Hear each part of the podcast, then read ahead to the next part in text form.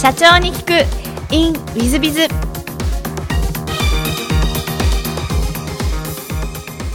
本日の社長に聞く。In with the リイマジンコンサルティング株式会社代表取締役の松田修二様です。まずは経歴の方をご紹介させていただきます。外資系保険会社外資系証券会社にて養殖に従事。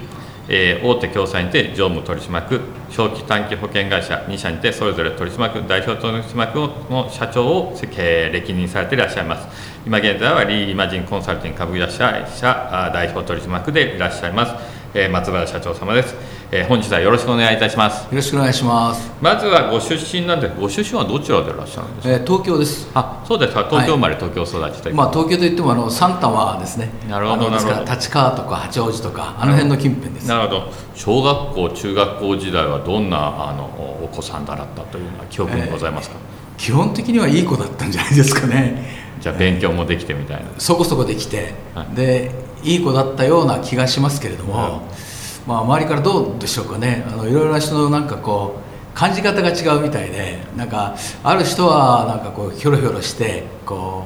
うなんか青い青い顔をして勉強したという人もいますしある人はなんかとってもよくしゃべる人だったとかいう人もいるし、まあ、ちょっとそこは分からないんですけど基本的には真面目ないい子だったというふうに自分は自覚してます、ね、なるほど、はい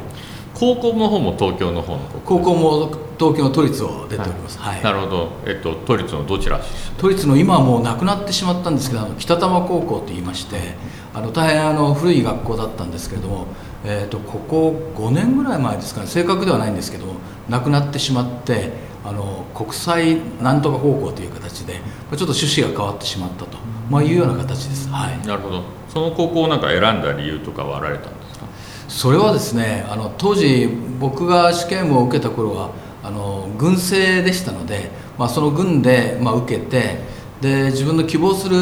軍に受けたんですけれどもあの基本的に落ちてしまってですねこれも結構多いんですが自分の人生の中でも結構多いタイミングなんですけれどもそういう時にですね何かこうつまずくみたいなタイミングが結構多くてですねで落ち止めも含めて全て落ちてしまったところから始まって卒業後にあの二次募集というあの試験があって、まあ、それもまたそれなりに倍率は高いんですけれども、まあ、そこで通って北野高校へ行ったと、まあ、いうような形です。なるほど。都立のあの二次募集あのご存じない方はリスナーの方多いと思いますが二次募集の方が難しいって実は言われてるものですから逆に北原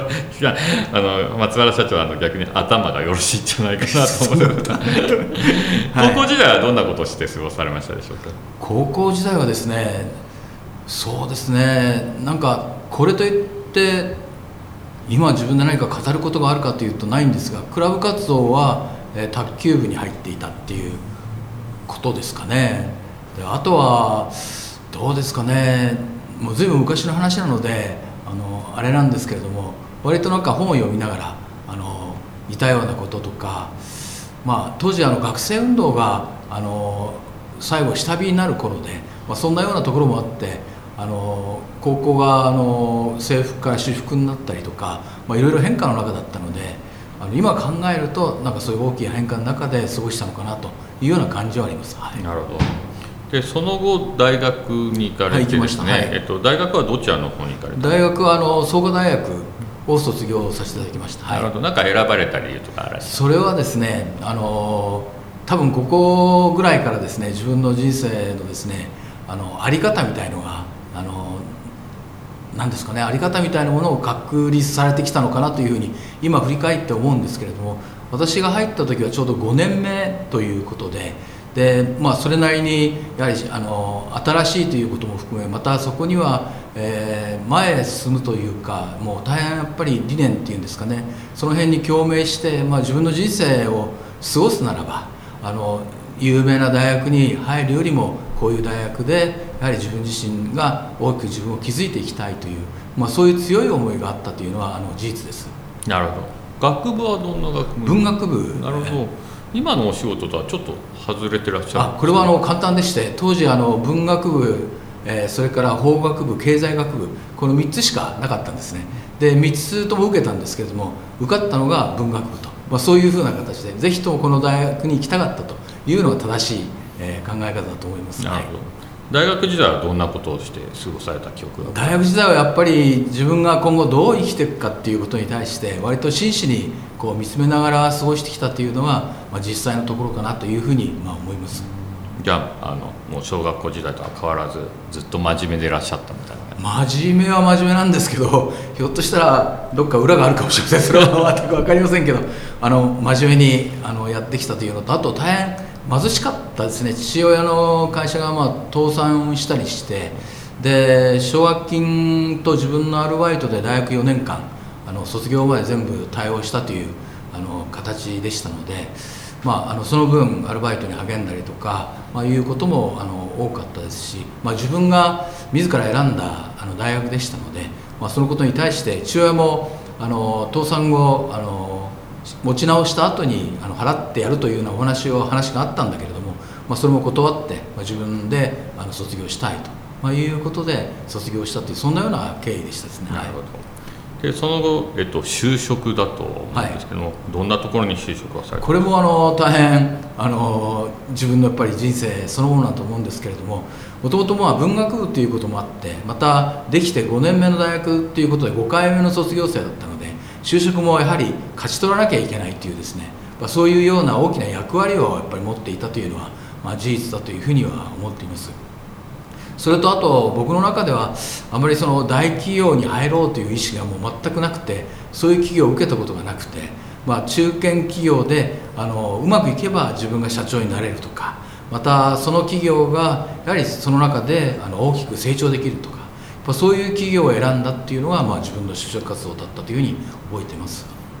えっと、どどういう会社に最初は勤められたんですか？ですから外資系の保険会社。一番最初に勤めたのはですから保険会社ですね。あのこれもあの自分がどういうところにいろんな会社が落ちてましたのでどういうところに行っていいか大変悩んでいたっていうのがまあ事実なんですけども大変大学時代から信頼できる友人がですね、まあ、いてその友人の下宿に寄ったらですねその外資系の保険会社のですねあの合格のですねあの電報が来ておりまして、まあ、その当時電報ですけれども。でそれを見てでまだ募集してるよっていうふうに言われて彼がまあ行ったんだったらあの俺も行こうと、まあ、いう形で決めていったというのが実際です。まだできて5年目の保険会社だったというふうに覚えています、はい、なるほど。そちらには何年ぐらいいらっしゃったんですか？えっ、ー、と4年丸4年いました。はい。なるほどその後外資系の証券会社ですか？いや違います。その後また外資系の保険会社で約18年あのいました。今は、まあ、今はもうあの外資系ではないんですけれども、まあ、大きなそういうあの M&A を含めてですね合唱するような中でですね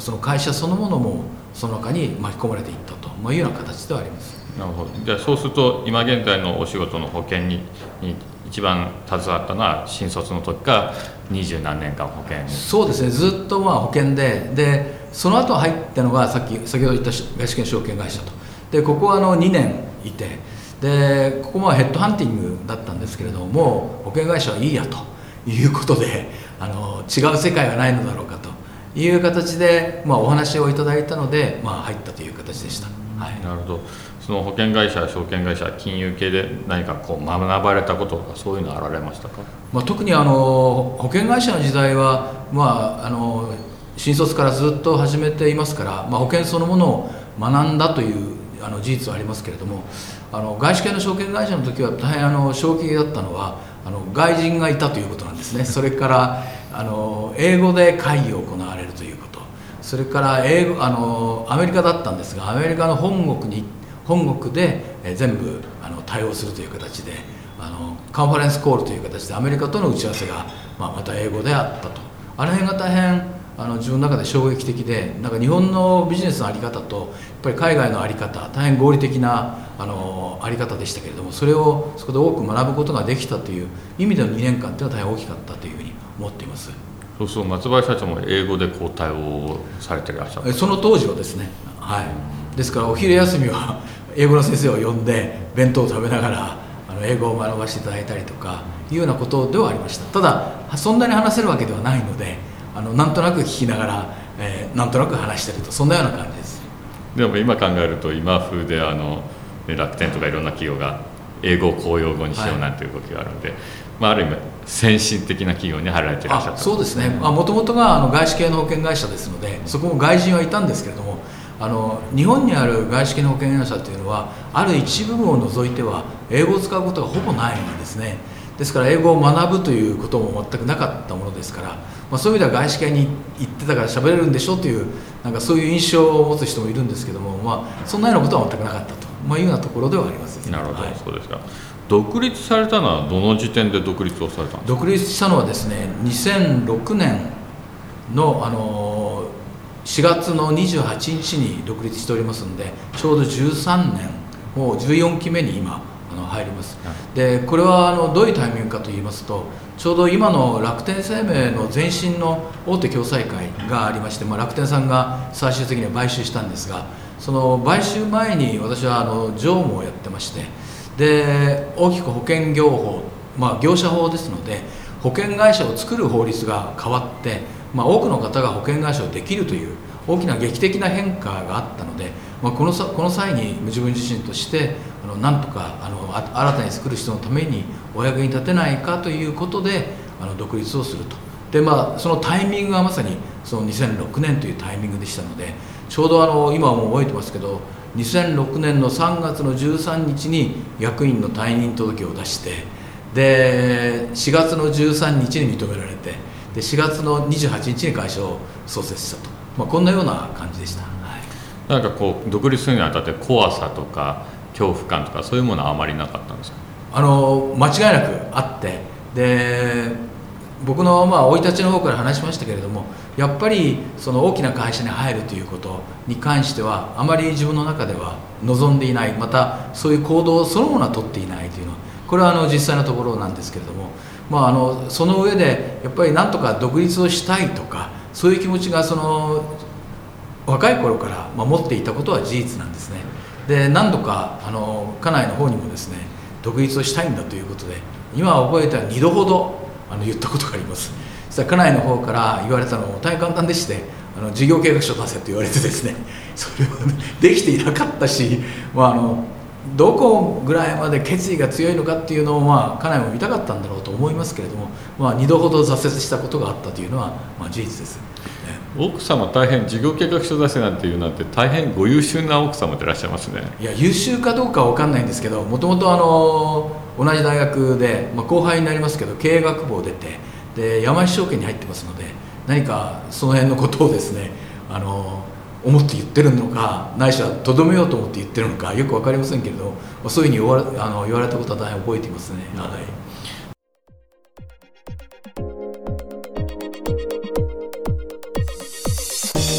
経営者を応援する。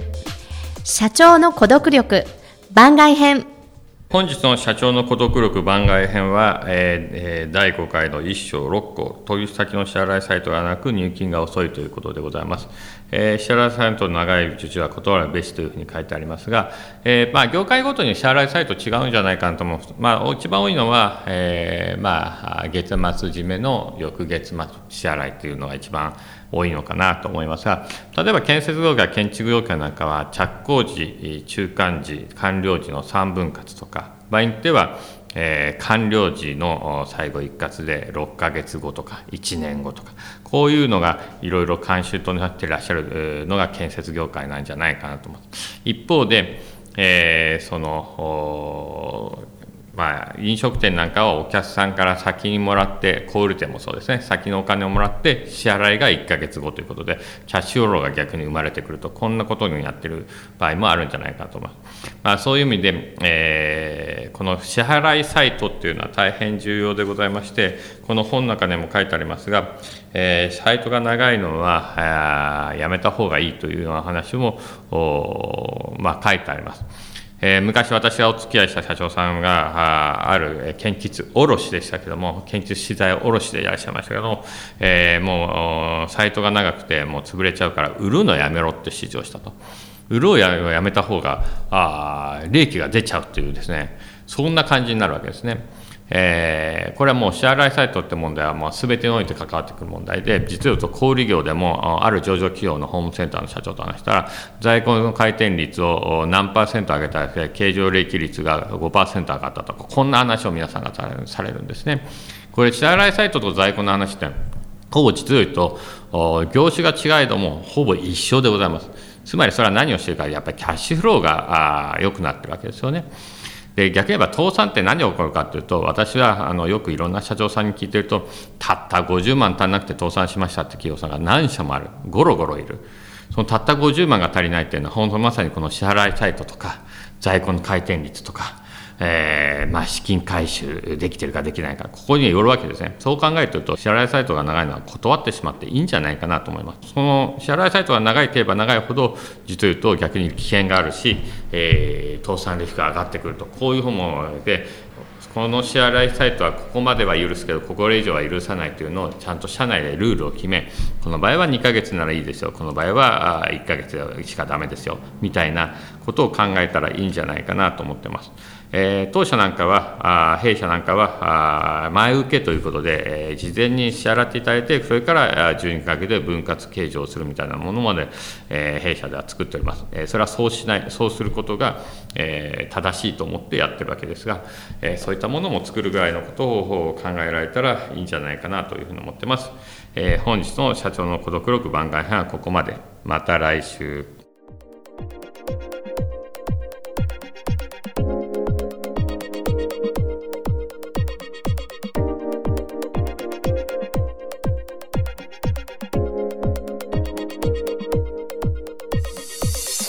本日も社長に聞く InWithBiz をお聞きくださり誠にありがとうございました、えー、この番組は2017年1月から毎週配信を続けております。